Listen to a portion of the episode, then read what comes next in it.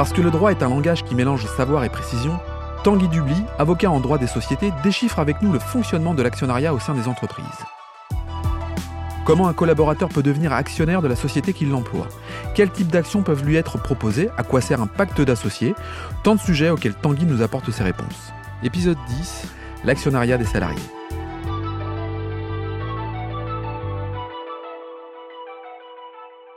Bonjour Tanguy. Bonjour Laurent. Tanguy Dubly, euh, vous êtes avocat en droit des sociétés et alors vous intervenez plus particulièrement sur le sujet de la fusion-acquisition, dit la, FUSAC souvent, avec une réelle expertise sur la levée de fonds et les pactes d'associés. Euh, quand on parle de levée de fonds, on parle souvent de, start-up d'ailleurs. Euh, au fond, à quoi ressemblent les dossiers sur lesquels vous intervenez au quotidien? Oui, effectivement, j'interviens beaucoup auprès de start-up, mmh. mais pas que.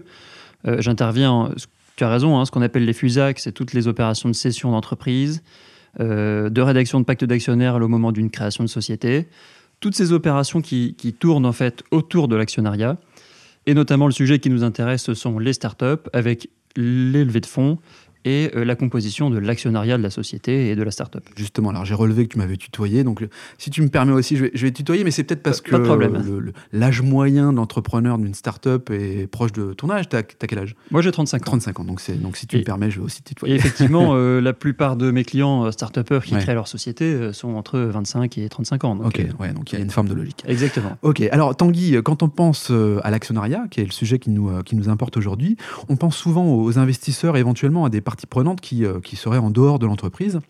Et pourtant, euh, parfois, on a cette tentation, cette envie de, de, rendre son, son, salarié actionnaire de l'entreprise. Ça arrive de plus en plus, on parle là d'actionnariat salarié. Euh, quel est l'intérêt finalement pour une entreprise de rendre son collaborateur, son salarié, actionnaire de son, son entreprise? L'intérêt pour la société, il est double. C'est de réussir à recruter, mmh. puisque comme tout le monde sait, euh, c'est de plus en plus difficile de recruter des bons mmh. profils et des, talents. Et c'est ensuite, une fois qu'on l'a recruté, de le conserver le plus longtemps possible, et donc de le fidéliser, de s'assurer sa loyauté et son, son implication dans le temps dans la société. Et donc, ces mécanismes d'actionnariat salarié, comme son nom l'indique, hein, c'est vraiment de proposer aux salariés de rentrer au capital, mmh. à terme, selon certaines conditions, mais en tout cas à des conditions vraiment attractives pour lui, à travers deux mécanismes dont, dont on va parler.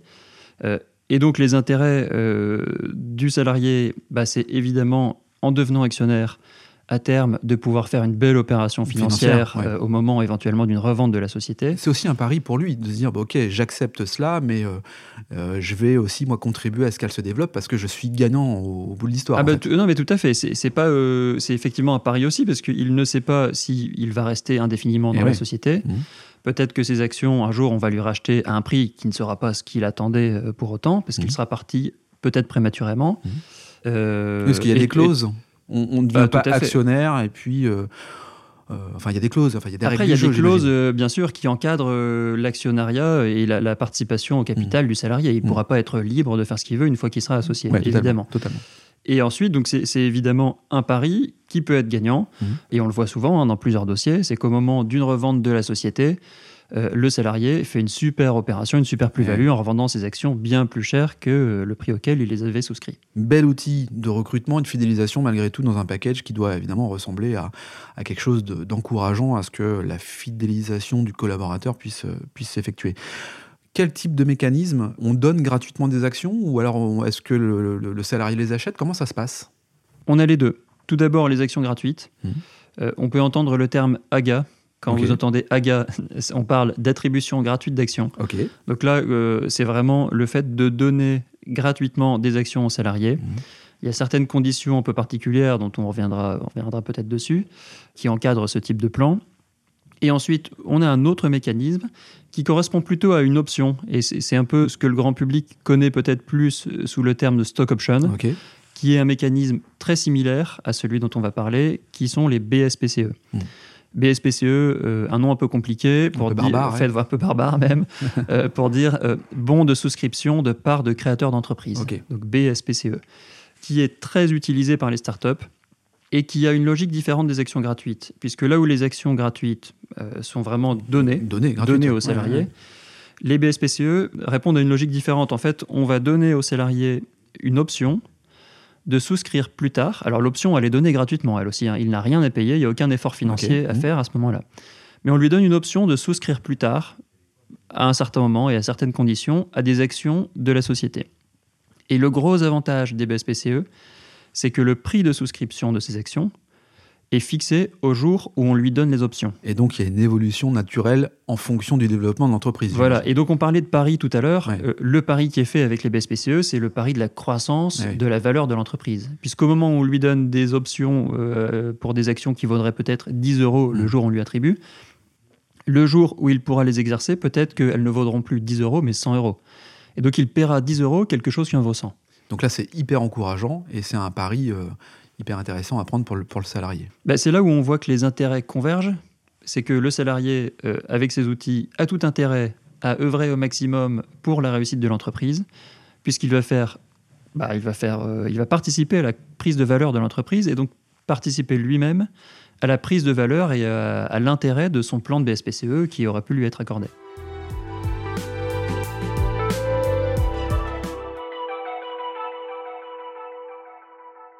Tanguy, j'imagine qu'on n'accorde pas ce type d'action à n'importe quel salarié, euh, ni pour n'importe quelle durée, et, j'ai envie de même dire à n'importe quel prix. Euh, est-ce qu'il y a euh, un taux, un taux de capital qu'on attribue à un collaborateur? Comment ça se passe? Est-ce qu'on lui attribue 1%, 2%, 3% enfin, Comment ça fonctionne?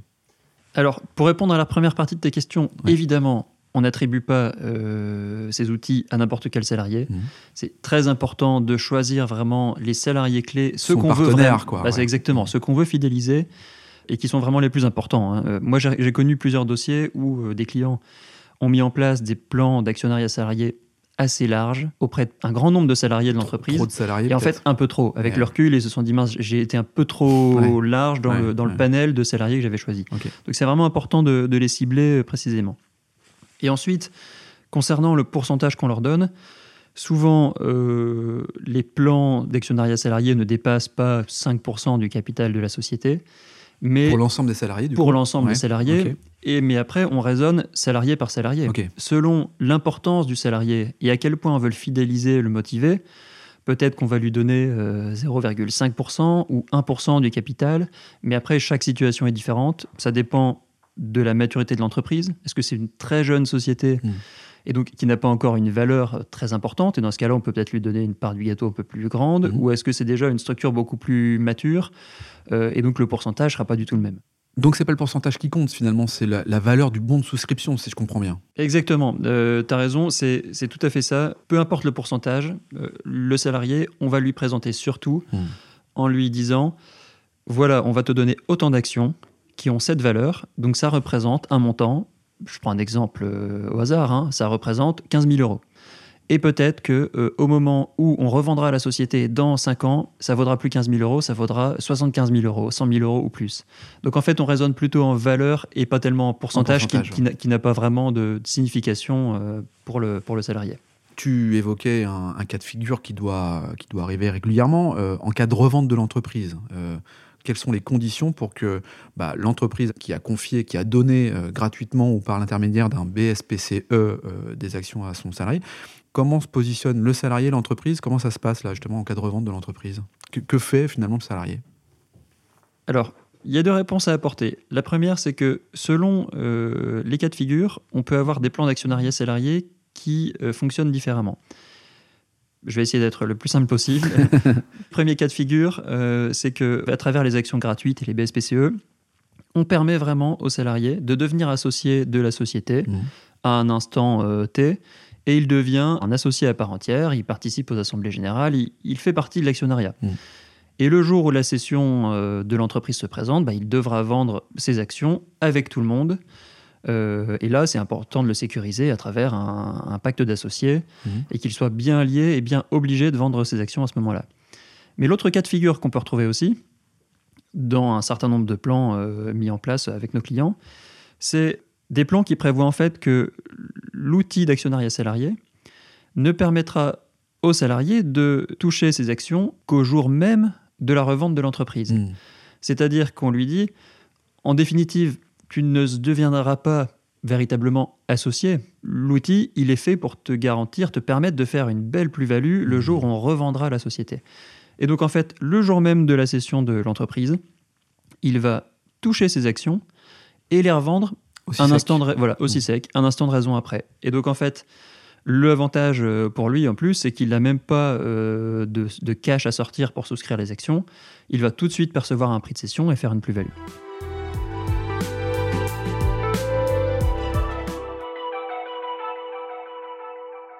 D'ailleurs, Tanguy, euh, le salarié qui veut quitter la société, euh, est-ce qu'il a le droit, lui, de revendre ses parts à n'importe qui en dehors de l'entreprise? Alors, ça, c'est une question, euh, et c'est un point plutôt très important, c'est que le salarié, évidemment, si on lui permet de rentrer au capital, on va devoir nous s'assurer qu'il ne pourra pas faire ce qu'il veut avec les actions. Ça, c'est essentiel. Il y a trois, trois points principaux. Le premier, c'est le cas que tu visais, c'est que évidemment, il ne faut pas que le salarié puisse vendre ses actions à un de ses amis, à n'importe qui, euh, euh, en étant actionnaire, puisque nous, si on lui donne des actions, c'est pour que ce soit lui au capital et qu'il aille pas, quelqu'un d'autre. évidemment. Donc ça, on va le prévoir dans un pacte d'associés ou un mini-pacte, ce qu'on appelle un mini-pacte, c'est vraiment un, pacte qui le concerne lui spécifiquement, qu'on signe avec lui. L'autre point que l'on va verrouiller, en tout cas qu'il faut verrouiller, ce n'est pas toujours le cas, mais il faut le faire, c'est euh, le cas que tu reprenais du départ du salarié. Si le salarié finalement n'est plus actif, n'exerce plus, n'est plus dans les effectifs, il faut euh, être sûr que nous pourrons lui racheter ses actions. Mais c'est une obligation, ça. Euh, c'est une, obligation qu'on va prévoir ah dans le pacte. Par contre, si rien n'est prévu, si on ne l'a pas écrit, c'est pas une obligation. Le salarié, il gardera euh, ses actions au capital, il ne sera pas obligé de les vendre. Donc il pourra toujours être en dehors de la société, avoir euh, ses parts, et puis le jour où il veut revendre, il revendra avec une super plus-value parce que euh, ça fait 10 ans qu'il a ses parts-là et que l'entreprise a, multiplié ses profits. Et là, le mm. dirigeant fondateur de l'entreprise l'aura peut-être un peu mauvaise parce qu'il il va se dire bah, je l'ai fait rentrer au capital, il est parti plus tôt que prévu, j'avais pas mis en place un outil qui me permet, moi, de le racheter au moment de sa sortie. Et euh, le salarié, bah, comme tu dis, si au bout de 10 ans c'est vendu avec un super prix, bah, il aura profité de la prise de valeur alors qu'il n'était plus dans les effectifs. Eh totalement. Donc voilà, donc ça c'est vraiment important de le verrouiller.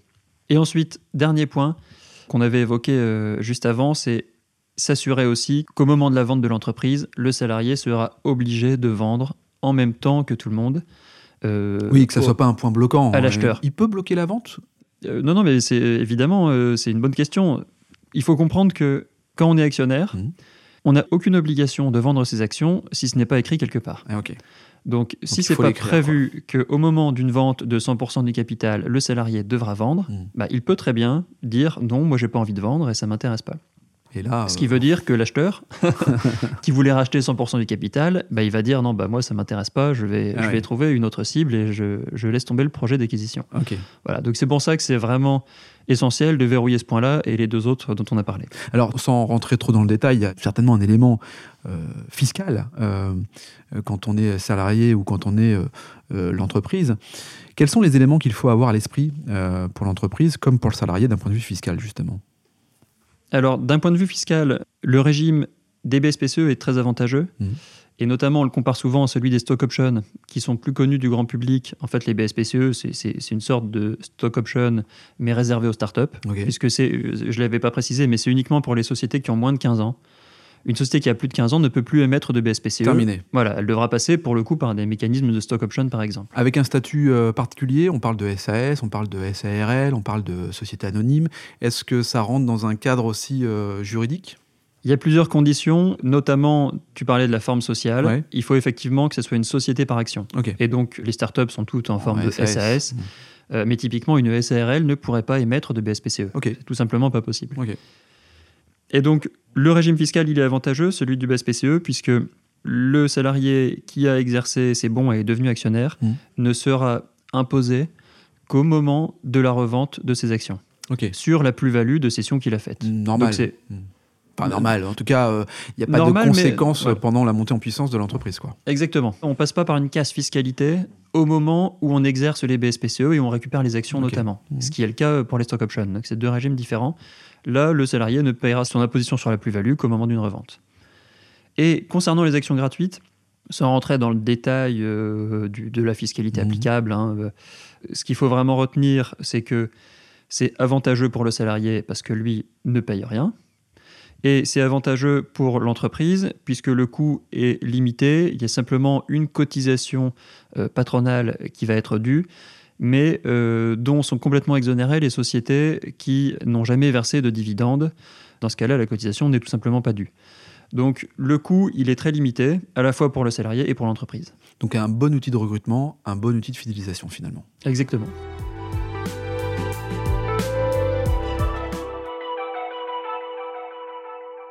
Tanguy, on a vu le mécanisme de l'actionnariat salarié, on a vu les, avantages, les intérêts, euh, également la, un peu la, vue fiscale. Si on devait imaginer un tableau comparatif entre finalement les, actions gratuites et puis euh, BSPCE, quel est euh, l'avantage par rapport à l'autre? Alors, comme tu le dis, le plus simple, ce serait d'avoir un tableau comparatif. Nous, évidemment, on en a, mais là, en format audio, je vais essayer de le, le résumer le plus simplement possible. L'action gratuite, euh, selon moi, elle a une logique un peu plus court-termiste, mhm. c'est-à-dire que on récompense le salarié, on lui donne des actions gratuites, ça peut aller assez vite. On n'est pas rentré dans le détail, mais il y a malgré tout des phases hein, dans cette attribution gratuite d'actions, avec une période d'acquisition, une période de conservation. Euh, mais là, on est dans le détail technique des actions gratuites. Mais en tout cas, on est vraiment sur une récompense du salarié qui n'aura rien à payer et qui reçoit ses actions gratuitement. Le BSPCE a une logique différente puisque le salarié, à un moment ou à un autre, va devoir souscrire les actions en exercice des BSPCE. Donc ça veut dire qu'il va devoir sortir de l'argent, hmm. il va devoir payer les actions. Donc il y a ici une logique d'investissement quand même, d'engagement pour le salarié qui est différente des actions gratuites. Euh, ça peut être un critère de décision pour le dirigeant, c'est de se dire, bon, bah moi je veux bien laisser mon salarié monter au capital, mais euh, j'aimerais qu'à un moment, quand il devient actionnaire, il paye quand même quelque chose. Hmm. On peut comprendre hein, cette logique, c'est de se dire, moi, ok, il, monte, mais euh, il faut qu'il s'investisse, qu'il s'engage quand même un minimum. Hmm. Et dans ce cas-là, le choix peut se faire sur ces deux critères. Et on peut ensuite tout à fait imaginer un mix des deux outils. Euh, ça, il faut savoir qu'on peut très bien faire pour certains salariés de l'action gratuite ou pour certains actions gratuites et BSPCE.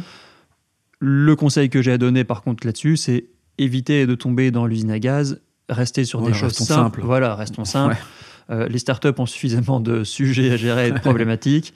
Et c'est d'ailleurs un autre conseil et quelque chose qu'il faut bien avoir en tête, c'est que ces outils sont formidables, sont vraiment euh, très utiles, mais il faut les utiliser avec précaution, en ciblant bien les salariés qu'on veut intéresser. Mm. Et en ayant conscience qu'une fois qu'on a donné des actions gratuites et des BSPCE, ce sont des outils qui vont vivre dans le temps, qu'il va falloir gérer, qu'il va falloir suivre, et donc, ça va demander un peu de temps, d'énergie et de suivi avec euh, le responsable financier de la structure ou quelqu'un qui va devoir s'en occuper et le gérer. Donc, c'est vraiment un, très bon outil, mais à utiliser en se posant les bonnes questions au moment où on le met en place. Oui, il faut euh, anticiper, réfléchir. Est-ce que ça s'adresse finalement euh, à la toute jeune start-up qui vient de démarrer et qui se dit globalement, il faut absolument que j'arrive à, à, fidéliser une partie de mes collaborateurs qui sont clés?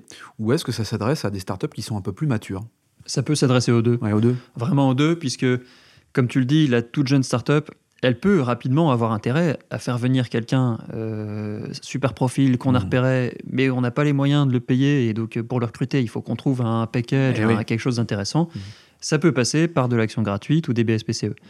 Ça peut aussi, dans l'autre cas, euh, sur une boîte plus mature, être plus dans une logique peut-être de fidélisation de salariés qui ont un peu d'ancienneté et de les faire monter au capital progressivement avec ce, avec ce type d'outils. Alors Tanguy, euh, merci pour cet éclairage. C'est passionnant, je pense qu'on pourrait y rester euh, bien plus longtemps que ce quart d'heure qu'on s'accorde.